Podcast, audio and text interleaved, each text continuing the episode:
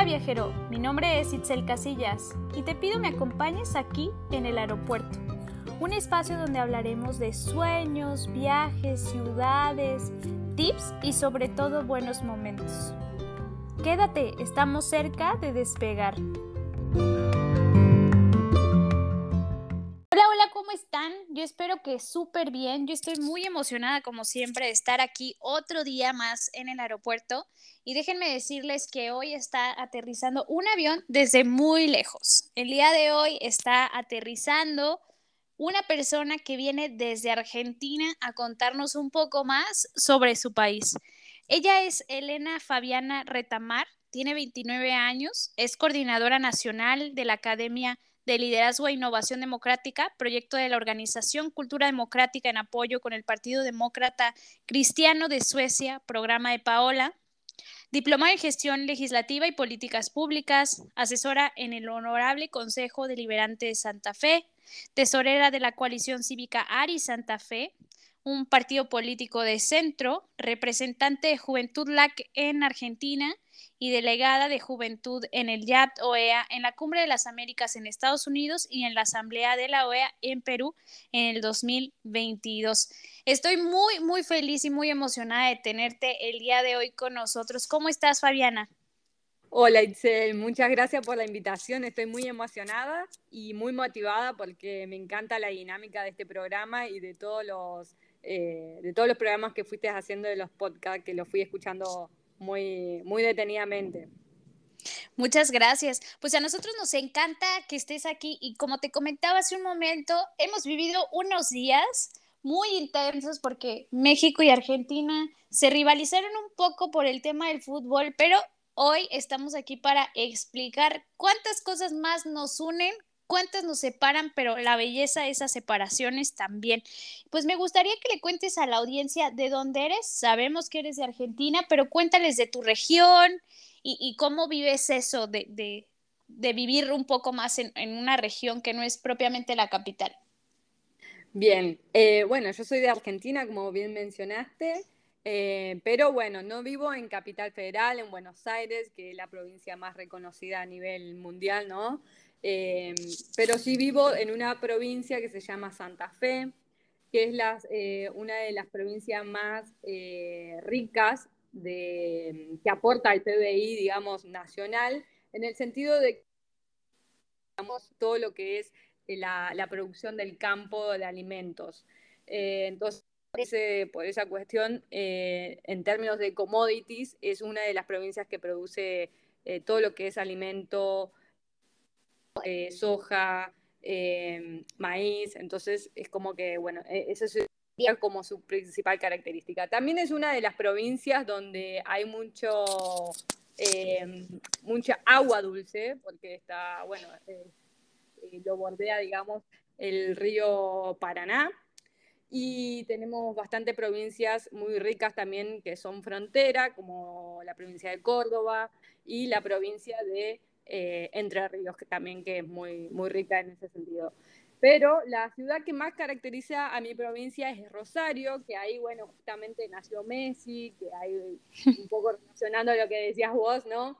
Y muchos jugadores que hoy están participando de la selección.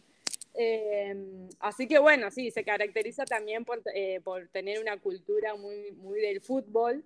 en Rosario, por ejemplo, hay dos equipos que se llama Rosario Central y también eh, News All Boys, que serían como los dos equipos clásicos, digamos, de la ciudad. Em, y bueno, más o menos eso quería comentarles, digamos que mi, provincia, eh, ahí se también tiene una de las, eh, eh, una de las universidades, varias universidades, la Universidad Nacional del Litoral, eh, y la Universidad, de, eh, eh, Universidad Nacional de Rosario, que es la de Rosario, que es característica también por su gran oferta académica y ser una de las reconocidas también a nivel país y a nivel, a nivel Latinoamérica, sobre todo en materia de relaciones internacionales, ¿no? Qué interesante. Oye, ¿y tú sientes que hay una diferencia significativa de pertenecer como de provincia a ser de la capital? Sí, o sea, hay diferencias en el sentido de, De que en la capital federal, por ejemplo, de Buenos Aires, en Ciudad Autónoma de Buenos Aires, la vida es mucho más eh, ajetreada, mucho más, no es tan armónico como vivir en una, en una ciudad como Santa Fe, que es la capital de la provincia, que es mucho más lento, eh, ahí se duerme la siesta, hay otra, hay otra, otra cultura incluso en los propios en las propias provincias, ¿no? Y eso se caracteriza a nivel país todo en Argentina. No es lo mismo vivir en Jujuy que vivir en, el sur, eh, donde hace mucho frío. Eh, Argentina tiene esa característica de tener provincias que, cambian el relieve y los climas y bueno, también sus recursos, ¿no? Sus recursos naturales. Entonces, por eso también eh, Argentina como que se diferencia, es tan grande así como México también. Eh, no es lo mismo eh, el dialecto, no es lo mismo eh, escuchar a alguien que nació en Córdoba que escuchar a alguien de Entre Ríos, que usan otros modismos. así que sí, sí hay mucha diferencia. Oye, y hablando un poco de eso, ¿tú crees que hay una diferencia en el acento argentino por región? Sí, sí, por supuesto, es lo que te comentaba. Em, hay incluso palabras que no, por ejemplo, eh, hay una palabra característica de Córdoba que se dice culiado. Eh, sí, sí, por ejemplo, en Entre Ríos se dice gurises a los chicos, cuando haces mención a, una, a un joven o, a cualquier persona se le dice gurises, o en el norte se le dice em, China em, o chino a los chicos. Y bueno, y así sucesivamente va cambiando, digamos, la misma sentido de una palabra en, diferentes regiones. Sí, sí. Claro. Ok, eso es muy interesante porque, bueno, nosotros escuchamos un argentino y sabemos inmediatamente que es argentino porque tienen un, un, acento muy distintivo que, que, a todos nosotros nos parece muy, muy bonito y que tú, tú piensas lo mismo de un mexicano, por ejemplo. Si escuchas a alguien, podrías decir es mexicano o sientes que se parece un poco más a, un acento latinoamericano, pero sin identificar aún. Bueno, a mí me pasó justamente cuando nos conocimos en, Perú, que, no, que tu acento no era el mismo acento que tenía el otro, nuestro otro compañero de la red, que es eh, José eh, ahí sentí una diferencia. Yo en, ustedes, digamos, que eran en diferentes lugares, me di cuenta que había una diferencia. Así que, pero sí eh, sabía que ambos eran mexicanos. Sí. Sí, sí, sí. O sea, y además también nosotros miramos, aunque no crean, muchas series, mucha producción del cine que, bueno, que caracteriza a México, ¿no? Por tener a los productores de cine, eh, entonces tenemos incorporado el acento mexicano. Oye, eso es súper interesante. Fíjate que, en muchas partes del mundo me han dicho lo mismo, como, como que nos hemos metido en, en, telenovelas y eso, y eso nos ha ayudado como que a, que la gente recuerde el acento. Oye, y volviendo un poco más al tema de tu cultura, me gustaría que nos cuentes, como ya llegar hacia ese punto, ¿qué es lo que más aprecias de tu cultura? ¿Qué crees que, que, los argentinos adoran y, que para ti son cosas muy importantes de tu cultura? Hay muchas cosas. Eh, sinceramente, no, hay muchas cuestiones, pero una de ellas creo que es eh, el mate compartir el mate, hasta nos cuesta eh, tomar mate solo, o sea, en el argentino, por ejemplo, ayer fue el Día Nacional del Mate en Argentina, y creo que el mate es una de las características que, une al argentino, que, tiene ese símbolo de compartir, de, acompañar. Entonces, creo que esa es como la máxima, digamos, de, un argentino. Sí. de hecho me acuerdo de, de, una anécdota allá en Perú que fuimos a un recorrido y no habíamos escuchado hablar a otras personas. Sin embargo, eh, tú viste que estaban compartiendo un mate y inmediatamente te diste cuenta que eran argentinos. Y me contabas justo, justo esta experiencia y ¿por qué es tan significativa más allá de la bebida? O sea, es un tema de compartir, ¿Cómo lo ves tú?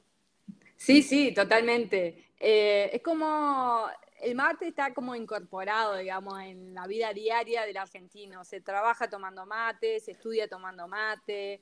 Em, o sea, comparte, digamos, todas las esferas de la vida eh, a través del mate. Entonces, a nosotros realmente lo del COVID nos, eh, nos afectó en ese sentido de que ahora nos acostumbramos a tener nuestro propio mate, pero aún así seguimos compartiendo mate.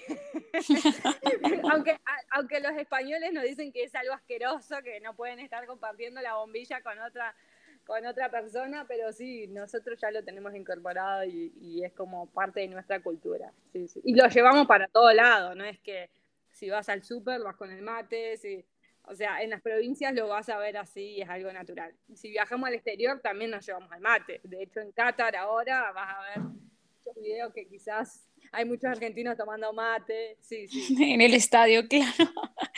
Sí, sí, sí, sí, claro que, que, lo reconocemos. Ese es un aspecto muy importante y además como este trasfondo que nos comentas, como eh, compartir.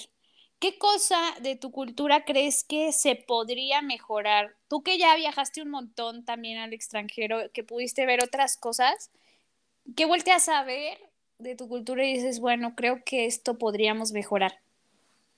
Bueno, creo que ahí ya vamos entrando en un plano político quizás y una opinión personal, porque quizás otros argentinos que conocieron otros lugares y eh, piensan que otras cosas, ¿no?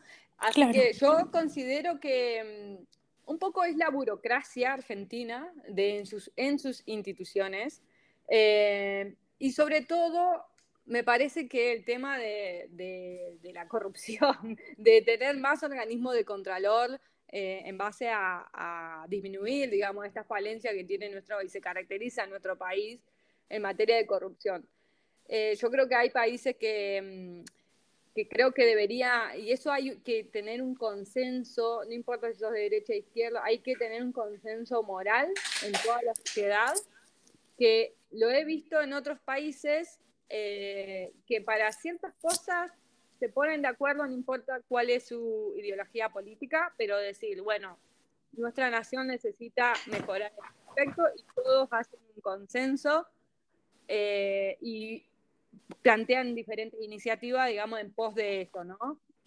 Eh, así que yo creo que esa sería una de las cosas a mejorar, que haya más comunicación, más empatía entre los diferentes eh, aspectos políticos, sectores políticos, para tener un consenso moral de un programa político para que Argentina de una vez por todas pueda, digamos, salir y salir adelante. Yo creo que esa es una de las cuestiones a mejorar.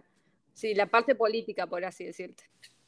Ok, eso es muy, muy importante porque fíjate que como referente latinoamericano, pues muchas veces nosotros como mexicanos volteamos a ver Argentina, Brasil, Panamá, y nosotros siempre pensamos como nuestra política está mal, ¿no? Pero es, muy interesante saber que, muchas personas en diferentes lados piensan, pues la política debe mejorar, porque al final pues es un ciclo que compuesto por personas eh, que tiene errores en todos lados, ¿no? Exactamente, exactamente. Y cuando uno empieza a recorrer el país y las personas, y empieza a conocer a las personas de diferentes provincias y demás, hay hay una iniciativa. Eh, la ciudadanía quiere ese cambio y está dispuesta a hacerlo. Así que yo creo que solamente falta que la clase política se, se pueda, digamos, eh, poner de acuerdo. Claro. En este sentido, sí. Bueno, qué, qué buena reflexión política también, porque, porque nos lleva como a muchos a muchos comentarios que podríamos decir, pero sí creo que también habla de, un tema de, unidad social, que, además es una cosa que tú trabajas con mucha fuerza y que bueno, al final, al final nos ayuda a todos como, como individuos de un continente y como individuos también de una, de una sociedad y de un mundo. Y bueno, preguntarte algunas otras cosas porque el tiempo es limitado, pero tengo muchas curiosidades que quisiera saber. Cuéntame también de algún platillo em, típico de, Argentina. Eh, sé, por ejemplo, el tema de las carnes, que además cuando te conocí, un fun fact de Fabi es que ella es vegetariana y, y, es sorprendente porque en Argentina comen mucha carne y yo sé que te lo han dicho muchísimas veces, pero cuéntame un poco sobre, sobre la comida y qué tan difícil es ser vegetariana en un país como el tuyo donde la carne es como el top. Sí, de hecho, eh, quería contarte de que todos los domingos o cualquier motivo de festejo y demás, siempre va a haber un asado de por medio. Si, te, si llegas a Argentina, te van a decir, te invito a un asado. Eh, o sea, la carne es el motivo de encuentro, así como al mate decíamos que era el, de compartir y demás. La carne es como, simbólicamente es como el motivo de encuentro, de festejo, eh, del argentino, de hecho, todo, de reunión familiar también todos los domingos, seguramente eh, la, mayoría de las familias van a juntarse a, comer eh, en el almuerzo un asado. Eso es como algo re característico y creo que en Argentina y en Uruguay creo que también, así que no vamos a dejar afuera Uruguay porque creo que también tiene su mérito en ese sentido. Pero sí, y, que, y respecto a la segunda pregunta, bueno, yo hace mm, cuatro años y no fue tan difícil porque aquí hay una cultura bastante, bastante, digamos, de, esa, de dejar de comer carne. O sea, acá en los bares vas a encontrar vas a encontrar no solamente el menú vegetariano, sino que vas a encontrar el menú veggie, o sea, vegano. Ok, ok donde ya eh, incluyen, digamos, a ese extremo que dejan todo derivado del animal, ¿no? Que no comen nada de, Así que en ese sentido no, no tengo problema porque realmente ah, eh, existen muchos vegetarianos, a pesar de que vivimos en un país donde se produce mucha proteína derivado de la carne, del animal, como la carne, eh, ya hay una cultura instalada también de dejar de comer carne. Ok, qué, qué impresionante. Es curioso, sí, re curioso, sí. Sí, como que no lo veía venir y me parece muy emocionante porque, porque, bueno, entonces no es tan complicado. Acá en México, por ejemplo, en ciudades grandes sí, o sea, sí puedes encontrar menús veggies o menús vegetarianos, pero bueno, nosotros, por ejemplo, comemos tacos por todo y está como muy difícil hacerte vegetariano. De hecho, yo tengo un chiste eh, familiar y les digo, yo podría ser mil veces vegetariana excepto por los tacos de pastor, porque me fascinan y, los encuentras en todos lados, además. Sí. No, no, aquí hay una cultura muy de vegetariano y de vegano también. Sí, sí. Eh, hay muchos locales también donde venden todos productos para vegetarianos y veganos. Así que en ese sentido, la verdad que no, no me costó mucho dejar la carne. Muy bien. Oye, y entonces podríamos decir que mientras nosotros veíamos el clásico de, fútbol eh, México-Argentina comiendo tacos, ustedes estaban comiendo un asado. Sí, sí, sí. La mayoría de la gente sí. Depende, a ver, eh, fue el sábado, ¿no? Sí, sí el sábado, el sábado. Eh, claro, sí, seguramente todo el mundo se juntó al mediodía a comer eh, el asado y después se quedó haciendo sobremesa para, para mirar el partido. Sí, sí, sí. Oye, y metiéndonos un poco al partido, porque como te decía, pues fue muy controversial y luego se metieron algunas cuestiones de que el canelo y algunos ofendidos en un lado, que, que resultó que todo además era un falsa alarma porque mm, pues no había sido de la manera en que pensamos, pero eh, ¿cómo lo viven ustedes? O sea, me decía, somos súper pasionales del fútbol. Cuando ganan un, partido, no solo este partido contra México, pero cuando ganan alguna copa, cuando están eh, saliendo a jugar, ¿cómo lo viven ustedes? Y además, ¿Cómo crees que se centra toda esta atención en una sola persona? ¿Por qué se daría? Simplemente es porque Messi es bueno o Messi ya es una leyenda incluso en tu país por algunos otros motivos. Cuéntame un poco como de este espíritu futbolero.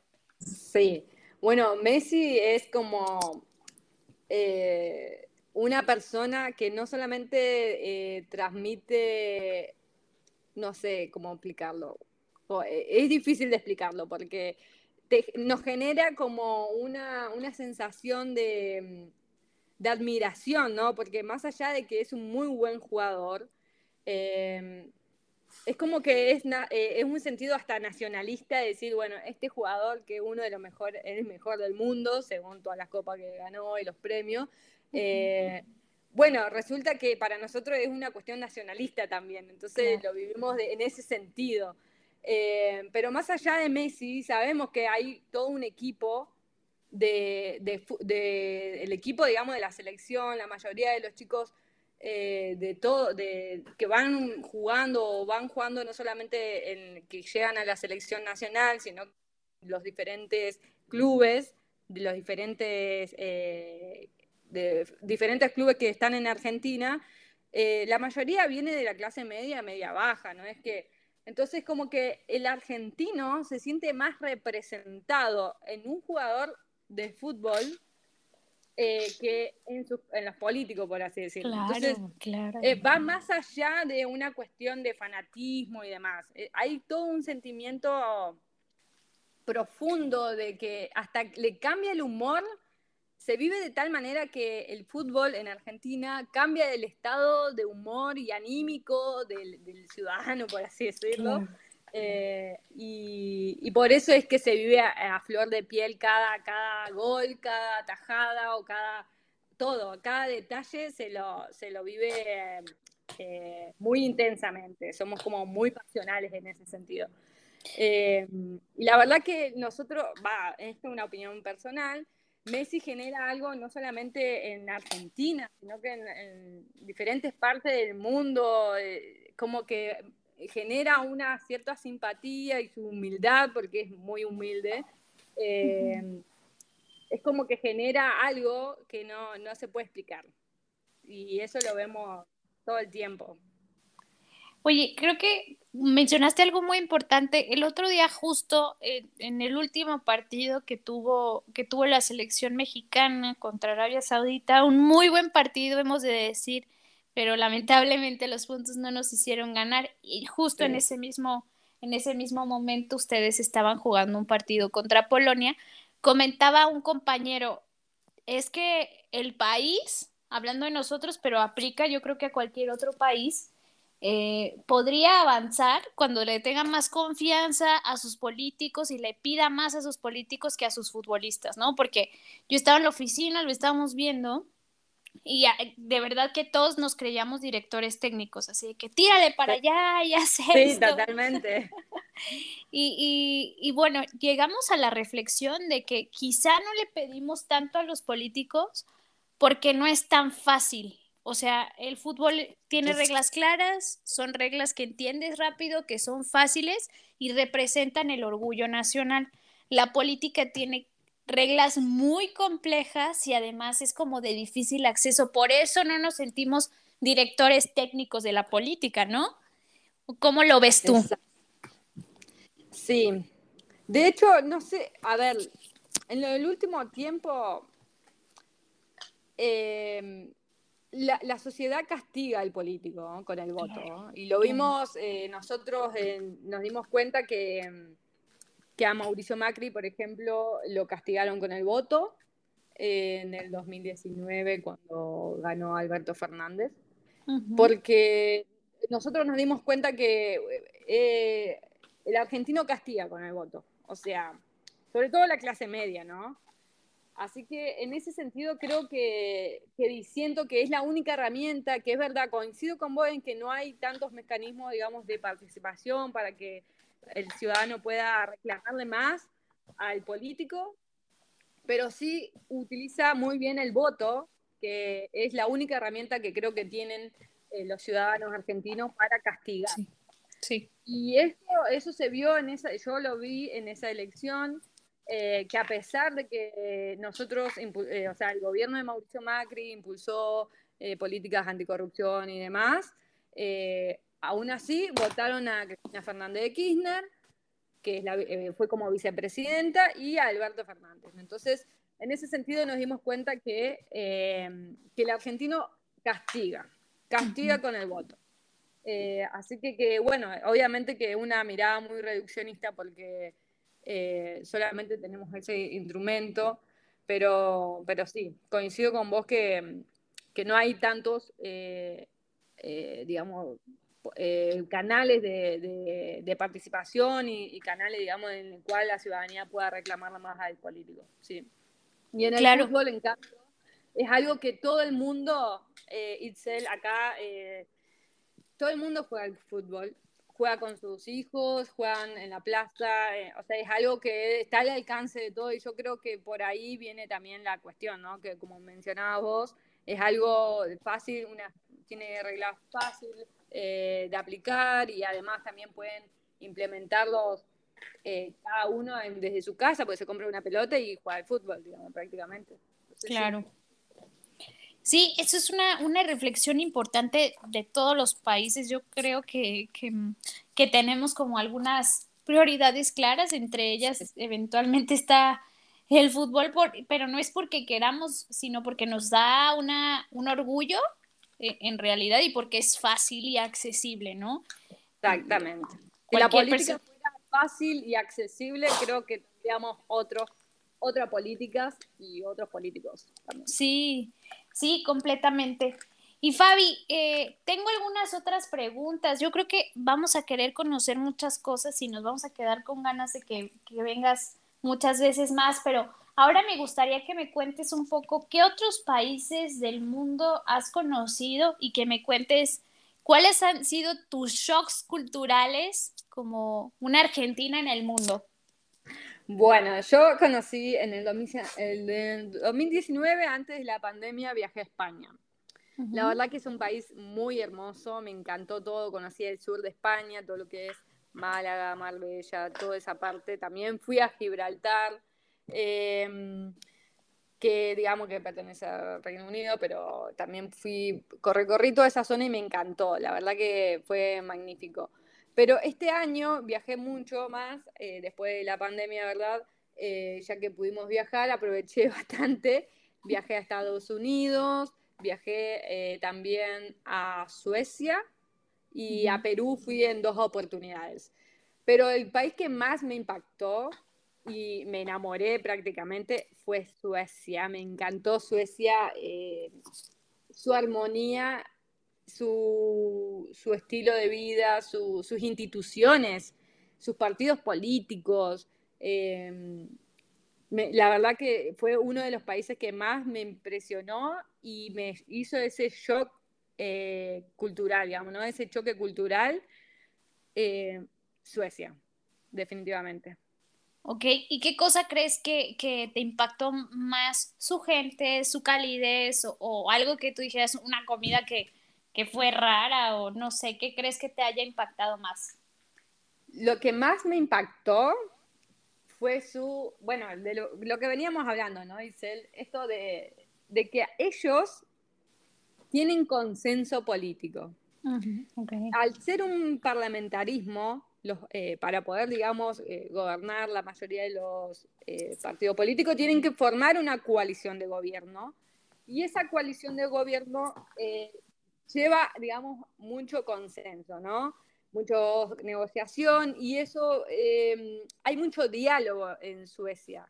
Entonces, yo creo que lo que más rescaté y lo que más me impactó es el nivel de respeto y de diálogo que existen entre los diferentes partidos para ponerse de acuerdo, para llevar adelante políticas de Estado que beneficien a todos los suecos. O sea, eso fue lo que a mí más me impactó. Eh, también me impactó porque yo tuve oportunidad de observar las elecciones en Suecia y cómo viven las elecciones. O sea, ellos lo viven como alegres, como festejando la democracia, cuando en realidad nosotros en nuestros países las sufrimos. Es como un estresante eh, una elección electoral. O sea, es como es como estresante. Nosotros vivimos como más estresante y ellos como súper alegres. Y mm, tienen un nivel de confianza y un nivel de participación de la ciudadanía que es lo que yo rescato y, creo que tenemos que trabajar en nuestros países.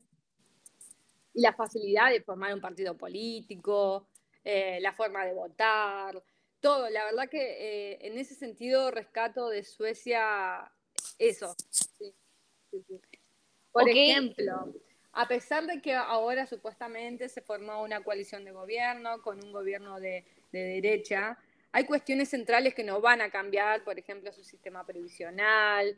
Eh, o sea, hay cuestiones que son que hacen a la a sociedad toda y esas cuestiones hay consenso entre todas las partes, sean de izquierda y derecha, y las mantienen, porque es el bien común son los ciudadanos suecos. Entonces, tienen otra mentalidad que a mí me, me enamoré, eh, definitivamente me enamoré de, los países nórdicos en general, ¿no? Pero yo tuve oportunidad de conocer específicamente a Suecia. Sí, sí.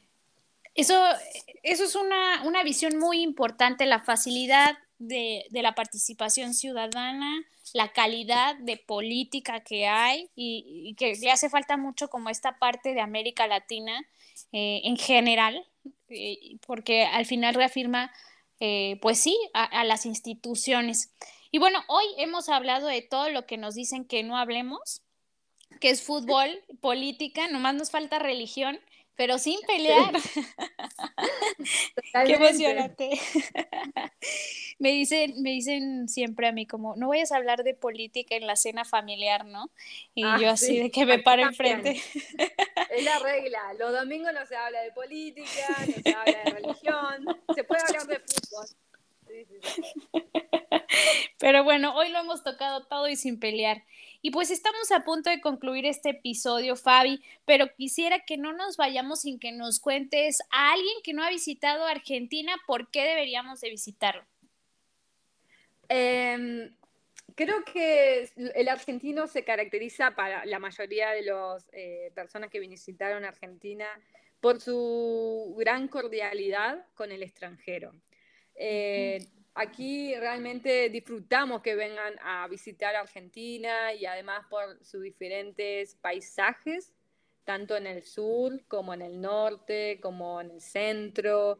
Tenemos todo lo que es la cordillera, tenemos todo lo que es... Em, también tenemos mucho el sur, donde están los eh, glaciares, eh, y creo que se van a sentir cómodos porque la gente, nuestra gente es muy cordial con el extranjero. Y yo creo que por eso esa sería la principal razón.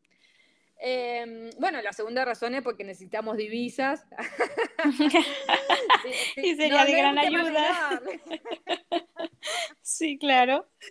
Así que apostamos a que el extranjero venga a Argentina y conozca nuestro, nuestras diferentes provincias, se lleve un buen vino de Mendoza, eh, se lleve un buen Fernet de Córdoba, se lleve empanadas eh, salteñas, eh, norteñas más que nada, se lleve fotos, no sé, que se lleve todo lo que, lo que quieran llevarse a Argentina y, sobre todo las experiencias que van a vivir, creo que eso hace que, que puedan, un motivo para que puedan conocer Argentina, sí. Muy bien, pues te agradecemos mucho que hayas aterrizado el día de hoy aquí en este episodio del podcast El Aeropuerto. Agradecemos muchísimo tu tiempo. Sabemos que siempre estás ocupadísima, pero nos da un verdadero gusto recibirte y todo lo que aprendas, todo lo que vivas, estás siempre bienvenida a regresar, Fabi. Bueno, gracias, Itzel. La verdad que yo tengo un cariño muy especial para México. Em, así que les mando un fuerte abrazo a todos los mexicanos que van a escuchar este podcast y un enorme, enorme abrazo a ti porque fuiste la primera persona que conocí cuando llegué a Perú en el marco de la red y estuvimos ahí compartiendo un almuerzo y todo. fue muy divertido. La verdad que ah, tenemos que volver a ser más humanos y no tan, no tan digamos, fatalista o, nacionalista, a veces hay que trascender las fronteras. Claro, y bueno, pues este episodio nos muestra que más allá de todas esas cosas que se viven en, en, el fútbol, en la política, en la religión, pues nosotras estamos aquí demostrando que hay cosas bien padres de nuestros países que se pueden complementar, cosas muy diferentes que también pueden ayudarnos a acrecentarnos como naciones y como región. Y pues te agradezco de verdad un montón y a todos los escuchas, pues nos vemos en el aeropuerto y más allá.